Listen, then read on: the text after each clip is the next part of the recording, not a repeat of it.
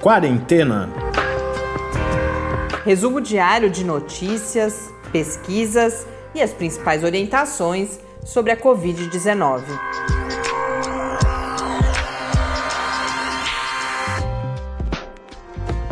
Quarentena, dia 271. Olá, começamos nosso do centésimo septuagésimo primeiro encontro no Quarentena, nessa sexta-feira. Eu sou Mariana Pedson. E eu sou Tarso Fabrício. Hoje recebemos mais uma mensagem muito carinhosa do Marcelo. Tá animando a coisa aí, hein? Que se diz o nosso ouvinte mais antigo? Esse Marcelo conta, e muito provavelmente é, talvez junto com mais alguém, mas ele fala que acompanhou desde o primeiro episódio e que ouviu todos os quarentenas. Marcelo, você já parece próximo da gente. Marcelo trouxe ao longo de toda traje essa, essa trajetória várias questões aqui que a gente abordou, inclusive tratamos na live que vai ao ar neste sábado, Marcelo. Se você não viu na live, vai agora aqui no podcast, em que a gente está toda aquela questão que você trouxe bastante, questão das festas de final de ano. E a gente, eu imagino que a gente deva parecer mais próximo ainda para você, né? Nos ouvindo uh, diariamente. Muito obrigada por essa uh, parceria, acho que a gente pode falar, ao longo desse ano. Obrigada pela sua mensagem. Ele que diz que quarentena proporciona aprendizado e confiança. É, isso é uma coisa que sempre chamou muita atenção do Tarso, desde as nossas primeiras semanas, as pessoas relatando que de alguma forma, apesar do tema que a gente trata aqui em geral ser tão difícil, passamos por momentos e estamos de volta agora, né? Momentos muito angustiantes, muito assustadores, mas que algo no programa traria esse sentimento de alguma forma de acolhimento ou de segurança. A gente ainda fica se perguntando por quê, mas acho que uma das respostas que a gente tem refletido é como a, a informação, o se, se sentir uh, informado e também perceber o, o quanto o, o, ser humano, na sua produção de conhecimento, no, no, no esforço científico, mas não só, também na solidariedade, na sua organização para reivindicação, o que a gente consegue produzir e mesmo numa situação tão grave como essa que a gente consegue enfrentar. Então, essa é uma questão importante para a gente também, viu, Marcelo? Muito obrigada então pela sua mensagem. Até agora, Marcelo e Guilene concorrendo né, para ganhar um livro, além daqueles que já estão participando também com os números do Spotify. Falando em números, hoje no Brasil nós temos 6.781.799 casos de Covid-19. As mortes estão em 179.765, um acréscimo de 770. Já já eu comento um, levantamento. Eu tenho acompanhado na Folha de São Paulo, eles têm um mapinha na, na já na, na, entrada do site com cores que eles chamam de um, um monitor de aceleração da Covid-19. É, é um modelo, né, uma equação ali que eles criaram a partir dos dados que têm sido levantados pelo consórcio de veículos de imprensa. Eu vi lá atrás, quando foi deixando de ficar vermelho e chegando perto do azul, a gente até se preocupava um pouco, porque a gente sabe que houve subnotificação e essa sensação de segurança também acabou gerando uma flexibilização, mas já algumas semanas eu via o vermelho voltar. Uhum. E eles agora publicaram uma matéria justamente sobre isso. Eu já comento que nos ajuda a compreender a situação atual. Então, é, são, são mais alguns indicadores de, de, do quão grave é esse momento que a gente vive hoje. É aquele mapinha que a gente até brincava que parecia o das eleições dos Estados Unidos, é, né? Porque é os estados iam ficando vermelhos e azuis, e agora o azul praticamente já inexiste. Muitos estados voltaram ao vermelho. O estado de São Paulo, inclusive, que eu estava prestando atenção, porque era meio que uma ilha rosa ali, agora também já está vermelho. São 15 estados, se eu não me engano, que estão no. É, 15 estados no nível de maior aceleração dos números, mas eu já falo isso em mais detalhes. Vamos antes ao. ao... Ou seja, o, o, Trump está vencendo. No mapa da Folha, sim. Né? Eu acho que é uma analogia perfeita é. para a história aí. Vamos aos números no mundo. Segundo a Organização Mundial da Saúde, os casos estão em 68 milhões 845 mil 368. No painel da John Hopkins são 69.765.806, com 1.585.221 mortes. Entrando então nos detalhes dessa matéria que a Folha fez, é, motivada por mais uma declaração sem pé nem cabeça que eu me permito não reproduzir aqui, né, mas é, que, que ignora justamente todos esses dados de agravamento da pandemia no país, o que a Folha fez foi mostrar que os, não é isso que justamente os números mostram. Então, das 27 unidades da Federação Brasileiras, 20, segundo essa ferramenta da Folha, que não é, é, é da Folha, mas é, é, foi, o modelo foi desenvolvido por um professor da área de, de matemática e estatística da USP, junto com um outro especialista da área de física. Pessoas da física, né, especialistas dessa área, têm trabalhado bastante na construção de modelos. Eles compuseram esse monitor de aceleração, que tem várias faixas, desde o desacelerando, estável, até o pior nível é o acelerado. E o que a Folha mostra é que 20 dessas 27 unidades estão hoje pior nesse mapa do que há quatro semanas. Apenas os estados de Amazonas, Goiás, Maranhão, Mato Grosso, Piauí e Roraima não pioraram nas últimas quatro semanas, mas estão com um número crescente de casos. Então é feita a observação de que muito provavelmente em breve veremos alterações e para pior também nesses estados. E um único estado não mudou de classificação porque já estava na pior, que é Santa Catarina, que já estava no estágio acelerado. Nesse momento, são 15 os estados brasileiros classificados como tendo uma pandemia em aceleração, o que significa que o número de casos vai crescendo cada vez mais rapidamente. E um outro dado que aparece ali, que é importante a gente ter em mente para avaliar diariamente o que aparece de número de novos casos e novas mortes, é que a média móvel no Brasil hoje de casos é de 41.513, e eu lembro, sempre falo que esse, essa marca dos 40 mil para mim é, ficou gravada porque naqueles longos meses de platô, em geral, o número estava próximo de 40 mil para uhum. mais ou para menos, então isso me, pelo menos assim, não é nenhuma análise que eu estou fazendo aprofundada, mas de lembrança mesmo, sempre que eu vejo 40 mil ou para cima de 40 mil, eu me lembro daqueles dias tão difíceis pelos quais a gente passou aqui no Brasil e a média móvel de mortes está em 638. Essa é um pouco uh, menor do que aquela que a gente, felizmente, né, é menor do que a, a, que a gente verificava no início da pandemia. Agora, isso se deve, sobretudo, ou deve né, ser explicado, sobretudo, primeiro pelo avanço no conhecimento de, de como. Tem várias hipóteses, pra, pra, isso não acontece só aqui no Brasil, em vários outros países, felizmente, os óbitos caem mas isso não tem a ver com a transmissão. A transmissão segue aceleradíssima, segue sendo um problema grave. Estamos falando de mais de 600 pessoas morrendo por dia, então não é um número uhum. baixo, apesar de ser mais baixo do que o início da pandemia, mas a gente tem algumas explicações possíveis. Uma delas é que a gente, o nosso conhecimento avançou sobre como tratar essas pessoas e por isso elas vêm menos. Há uma outra hipótese de que as pessoas mais vulneráveis já teriam é, falecido lá atrás, então que agora as pessoas que adoecem, não todas, é claro, mas o conjunto maior, são pessoas com condições de saúde que permitem uh, enfrentar a doença melhor, mas é, essa, isso é bastante questionado. E, além disso, tem uh, a questão do deslocamento no tempo também, que os casos crescem primeiro e as mortes vêm depois. Tem, tem uma outra questão também que é a estrutura, né? Bem ou mal, todo mundo está um pouco uh, mais preparado. É, você tem menos de escassez de, de estrutura para lidar com, com, a doença. Uhum. O que não é o ideal. É só, só lembrar que alguns lugares, como Rio de Janeiro, não tem mais UTI, nem, nem pública, nem privada, está tudo lotado. Então são muitos casos, é, a coisa é, é bem complicada. E tem outra coisa que o Bernardino sempre fala também, que a gente precisa lembrar as implicações de ir para uma UTI, de uhum. precisar de ventilação mecânica. Você pode preservar a vida, e é claro que isso é muito importante, mas as sequelas para uma pessoa que passa por isso são muito importantes.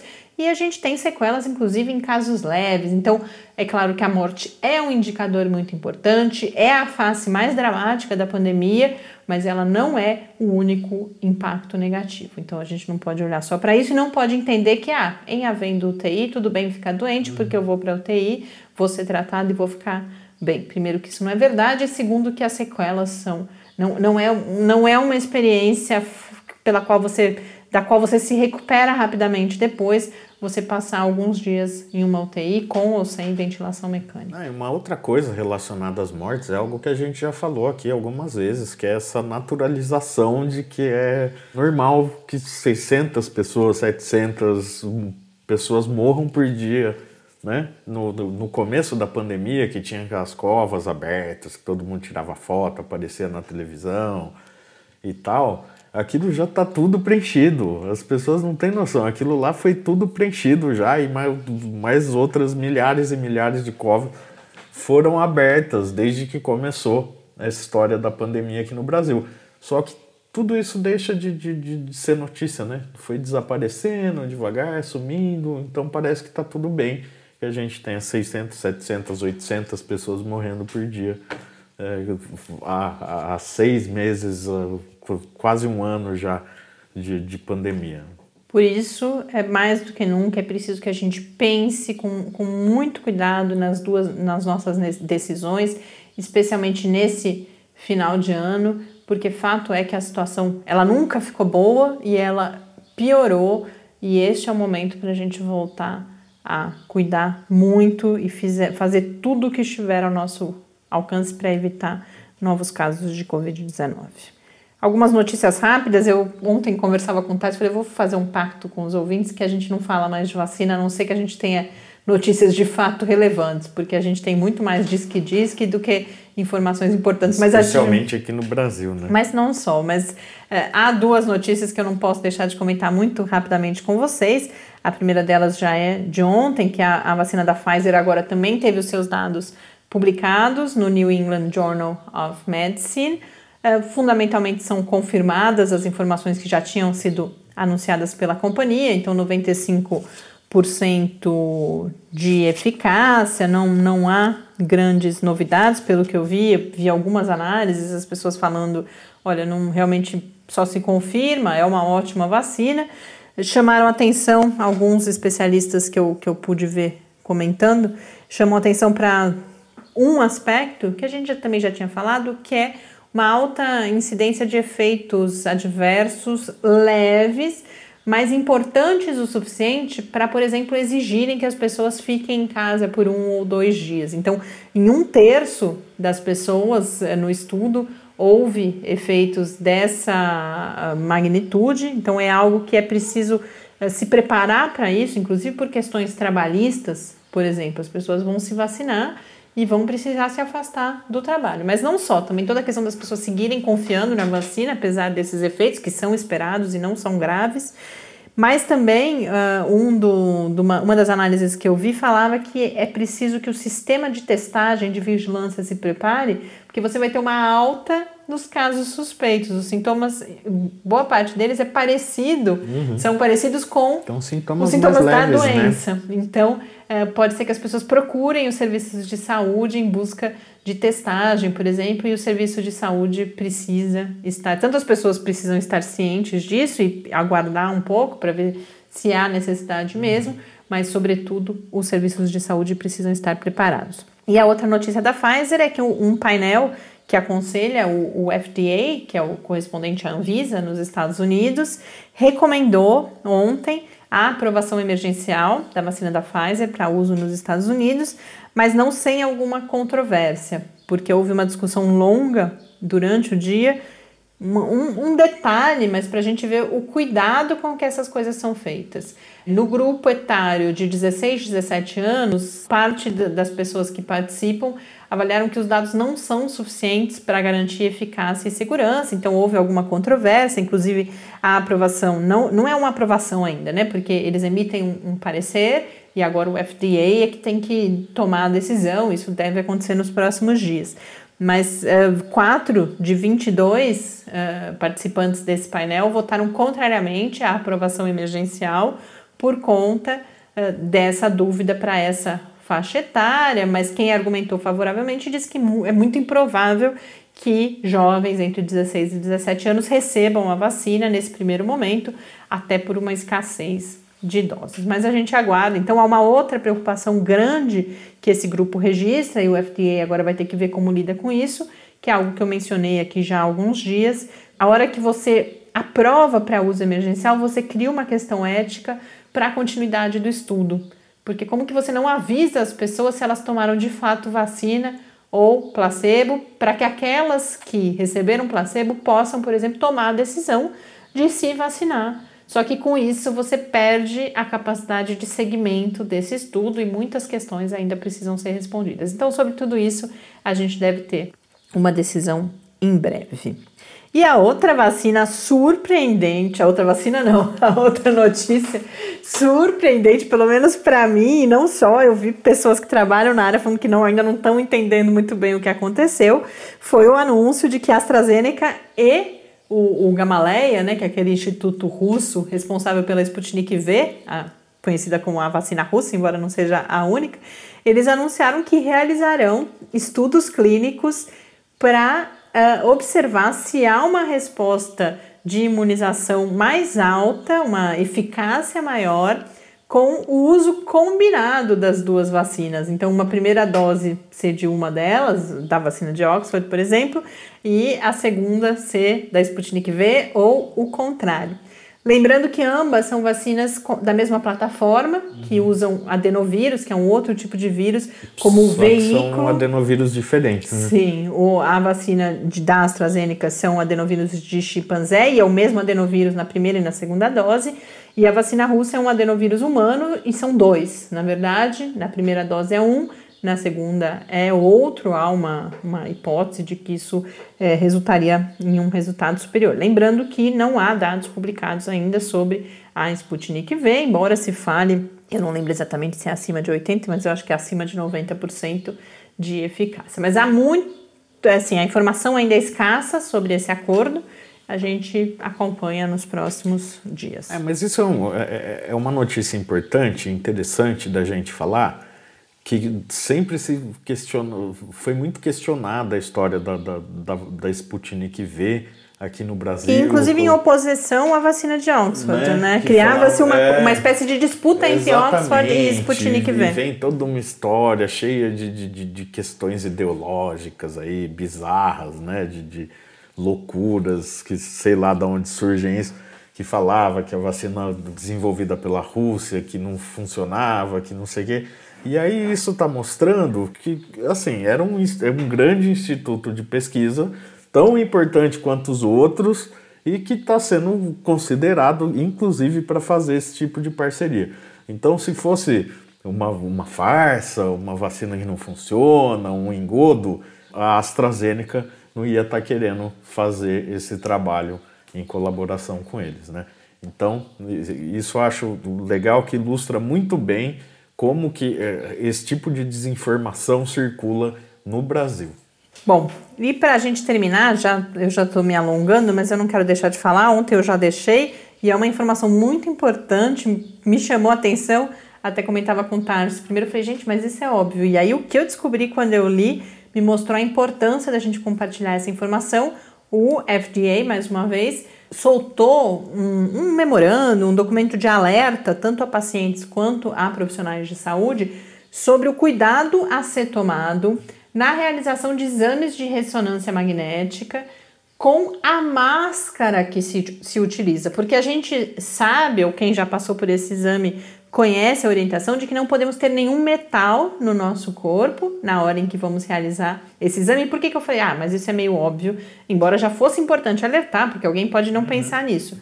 Essas máscaras, principalmente as máscaras cirúrgicas, mas não só, todas essas que se ajustam ao nariz, né, que a gente aperta e ela fica com a forma do nosso nariz, em geral isso acontece porque há ali um pedaço, um clipezinho de metal o metal pode estar presente também no elástico, você pode ter uma presilha, alguma coisa uhum. assim.